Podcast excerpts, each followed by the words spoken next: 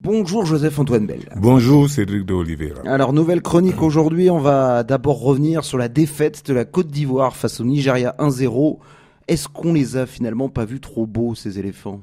Je ne suis pas sûr parce que il me souvient avoir prévenu que l'adversaire que les Ivoiriens avaient battu avait prouvé par la suite que d'autres pouvaient le battre et, mieux encore que la Côte d'Ivoire. Donc non, je pense que les Ivoiriens ils ont démarré le match à un haut niveau. Ils ont fait un bon match pour commencer. Sauf que les Ivoiriens ont été rattrapés par la peur, ont été inhibés et ne faisaient plus rien de bien. Et la peur vous apporte la panique.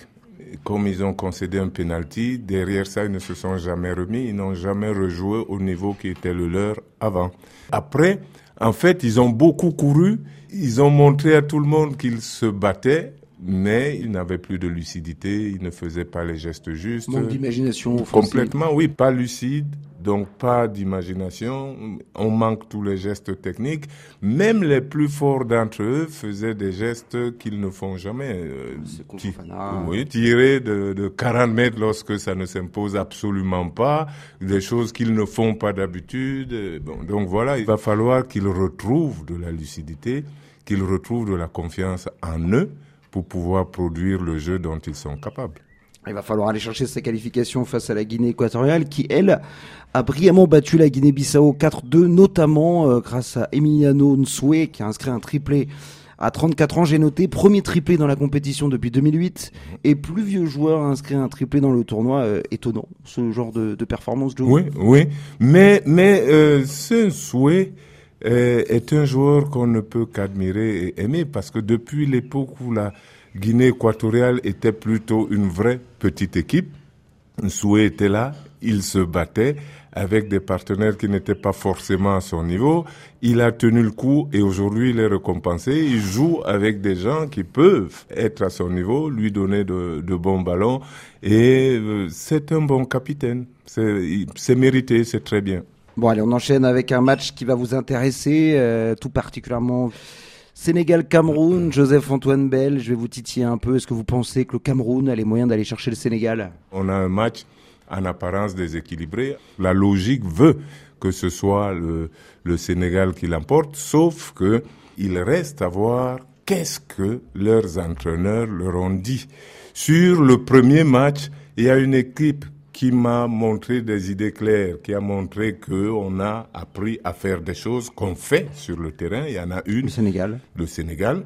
Il y en a une euh, dont je trouvais qu'on ne voyait aucune idée, euh, qu'il y avait rien de clair qui se dégageait. Euh, bon, est-ce que ça a été corrigé le Cameroun? Est-ce que ça a été corrigé en, en trois jours? On le verra de toute façon. Je serai là et dans les dix premières minutes, je vous dis.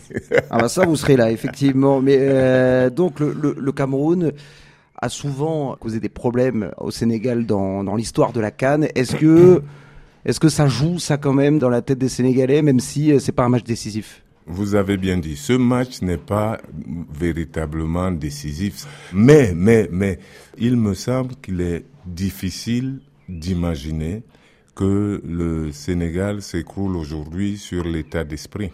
Au premier match, les, Sénégalais ont été plutôt brillants, ils ont été bons.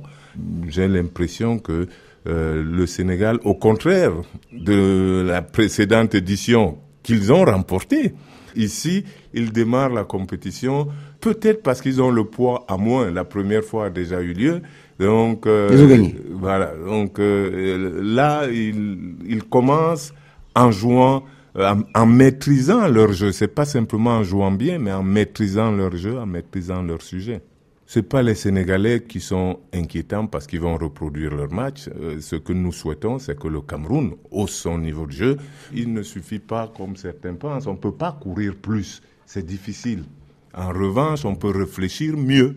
Il ne suffira pas simplement de dire on défend parce que même, même ça, ils n'ont pas prouvé au premier match qu'ils savaient absolument défendre. Il faut donc régler beaucoup de choses dans cette équipe du Cameroun. Eh bien, merci beaucoup, Joseph Antoine Bell, et puis à tout à l'heure pour ce fameux Sénégal-Cameroun. À tout à l'heure.